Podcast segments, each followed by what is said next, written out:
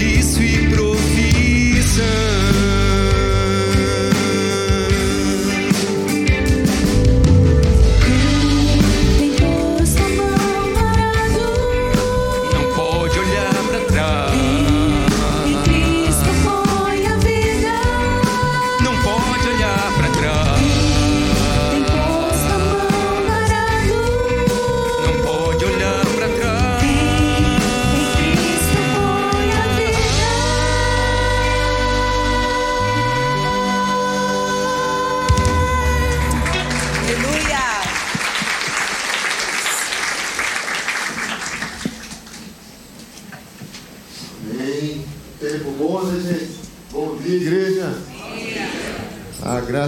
e paz de Jesus.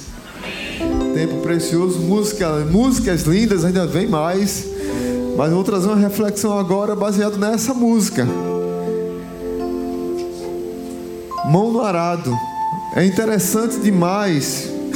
Lá nos evangelhos, Lucas e Mateus têm um pouco sobre isso, mas Lucas que está mais completo. Lucas capítulo 9, a partir do verso 57. Eu vou ler, não precisa você abrir, você tentar ser breve aqui.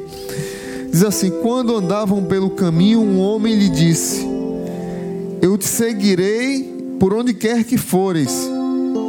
Jesus respondeu: As raposas têm suas tocas e as aves do céu têm seus ninhos, mas o filho do homem não tem onde repousar a cabeça. A outro disse: Siga-me. Mas o homem respondeu: Senhor, deixa-me ir primeiro sepultar o meu pai. Jesus lhe disse: Deixe que os mortos sepultem seus próprios mortos. Você, porém, vá e proclame o reino de Deus. Ainda outro disse: Vou seguir-te, Senhor, mas deixa-me primeiro voltar e despedir da minha família. Jesus lhe respondeu com essa palavra que a gente cantou agora.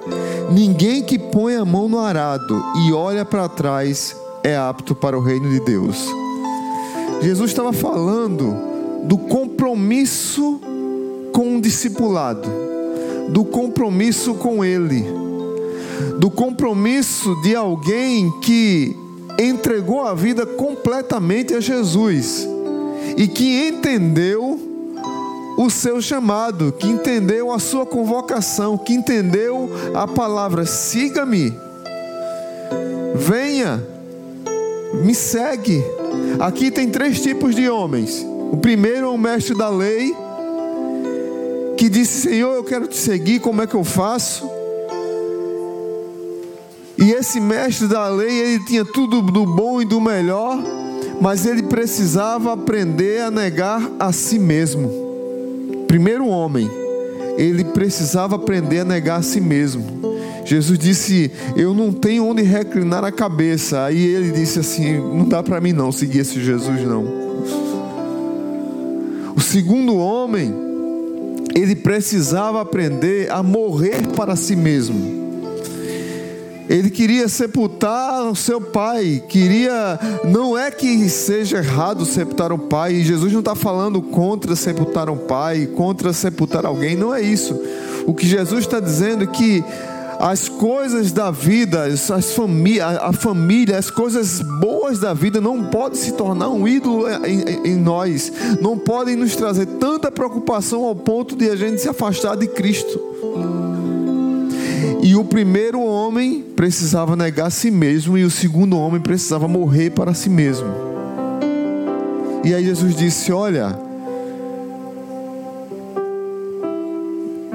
deixa eu voltar aqui. Jesus disse: Olha, deixe os mortos sepultem os próprios mortos, você, porém, vá e proclame o reino de Deus. Mas aí vem o terceiro homem. O terceiro homem quer olhar para trás, quando Jesus lhe convida para olhar para frente. O arado, quando pre, é, é preparado, é, era usado para preparar as sementes, não se, quando se pegava no arado, não se podia olhar para trás. E aí, esse terceiro homem aqui, ele vem com a alegria de quem quer servir ao Senhor, vou seguir-te, Senhor, mas deixe-me primeiro voltar e despedir da minha família. E mais uma vez entra a família aqui. E mais uma vez eu quero dizer: não é que Jesus está dizendo que é contra a família, que você não pode amar seus familiares, não é isso. O que Jesus está falando é do compromisso com o discipulado, e que nada nessa vida, nada Nada nessa vida pode se tornar um ídolo na nossa vida ao ponto de nos afastar de Cristo. A mensagem que Jesus quer passar é essa, é por isso que Jesus diz assim: aquele, ninguém que põe a mão no arado e olha para trás é apto para o reino de Deus. O primeiro homem precisava negar a si mesmo, o segundo homem precisava morrer para si mesmo, e o terceiro homem precisava olhar para frente e não para trás. A minha pergunta para você que está aqui nessa manhã, para você que nos acompanha pela internet, como é que está a sua vida? Em relação ao seu compromisso com Cristo. Você pegar muitas, muitas Bíblias vão dizer assim: caminho difícil de seguir Jesus, o caminho estreito. Esse texto aqui fala sobre que seguir Jesus não é fácil, é difícil. Seguir a Jesus é desafio. Seguir a Jesus é abrir mão. Seguir a Jesus é assumir compromisso. Seguir a Jesus é mudança de vida. Seguir a Jesus é o que essa música acabou de falar. Quem tem posto a mão no arado não pode mais olhar para trás, pois quem no arado põe a mão, trabalho certo e perto, tem serviço e profissão. Lança a semente, como nós cantamos, espalha pelo chão, planta em tua terra, faz o teu trabalho, a tua guerra. E aí ele conclui: quem em Cristo põe a vida, não pode mais olhar para trás, pois quem é o mestre deu a mão, o trabalho certo e perto tem serviço e profissão.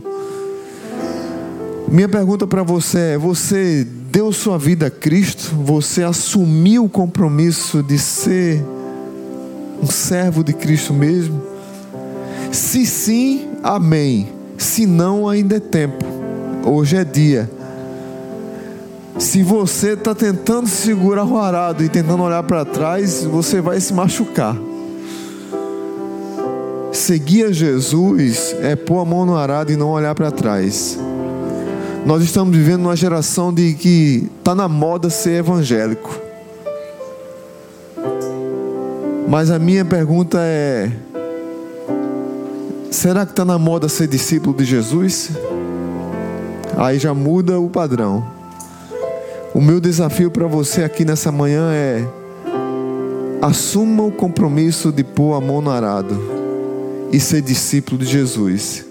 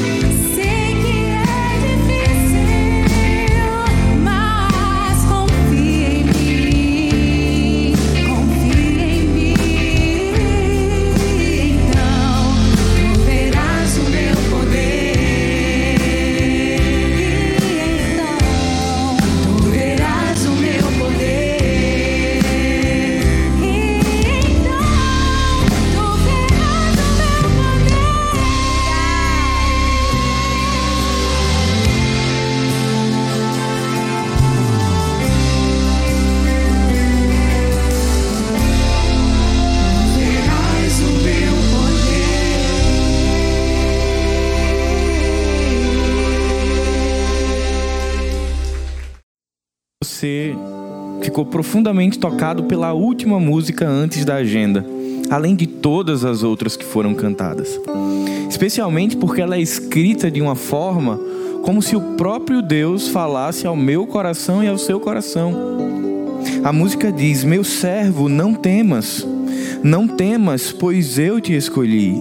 Sei que é difícil, mas confia em mim. Confia em mim, então tu verás o meu poder. Eu tenho certeza que ao longo da sua caminhada, que ao longo da sua trajetória de vida com o Senhor, você já passou, assim como eu, por momentos de temor, de medo, de preocupação, de aflição, sem saber como seria o hoje, sem saber como seria o amanhã, como seria o desfecho de alguma situação. E não é à toa que a palavra de Deus, só no Antigo Testamento, ela registra mais de 60 vezes expressões diretas do próprio Deus ao seu povo, dizendo: Não temas ou não temais, porque é um sentimento inerente ao coração do homem. Medo, aflição, angústia incerteza. E quantas vezes Deus, ao longo da caminhada do povo de Israel, precisou dizer diretamente ao coração do povo, por meio dos profetas, por meio dos patriarcas, por meio dos reis, dizer: Israel, não tema, porque eu sou contigo. E como essa música falou há pouco tempo, não temas, porque eu te escolhi. E essa continua sendo a mesma verdade da igreja de Jesus hoje. Não temas, porque eu te escolhi. Lá em Isaías capítulo 41, do verso 8 ao 10, diz: você, porém, ó Israel, meu servo, a quem escolhi, vocês, descendentes de Abraão, meu amigo, eu os tirei dos confins da terra, de seus recantos mais distantes eu os chamei. Eu disse: Você é meu servo. Eu os escolhi e não o rejeitei. Por isso, por serem meus servos, por serem escolhidos meus, não temas, pois eu estou com você. Não tenha medo, pois sou o seu Deus. Eu o fortalecerei, eu o ajudarei, eu o segurarei com a minha mão direita vitoriosa. Esse era um período muito difícil na vida de Israel. O fim do cativeiro babilônico estava próximo. E naturalmente, talvez nós pudéssemos pensar: ufa, está acabando, vai sair. Mas já havia uma outra profecia que preocupava, e está relatada no capítulo 40, que trazia já angústia ao coração do povo, de um outro povo que traria medo, inclusive aos babilônicos. E Deus está falando agora ao coração de Israel, dizendo: Não se preocupem, porque eu estou com vocês. Era natural que Israel tivesse preocupada, fragilizada, sem saber o que aconteceria no amanhã, e era necessário que Israel ouvisse do próprio Deus uma expressão que trouxesse segurança. E se de fato há uma expressão na palavra de Deus que nos faz descansar, é quando Deus diz ao nosso coração: não temas ou não temais. Mas existe um ponto muito especial nesse texto que nos ensina o porquê nós podemos viver sem temor e sem medo, mesmo quando as situações são difíceis. É porque todas as vezes que o Senhor diz, não tenham medo, Ele continua e Ele diz, porque eu estou com vocês. Isso basta. Não é tenham medo pelo simples fato de não tenham medo. Não é sejam corajosos é não tenham medo, porque eu estou com vocês. E nesse texto em especial ele diz: Eu estou com vocês, eu os fortalecerei e eu os segurarei pela minha mão direita vitoriosa.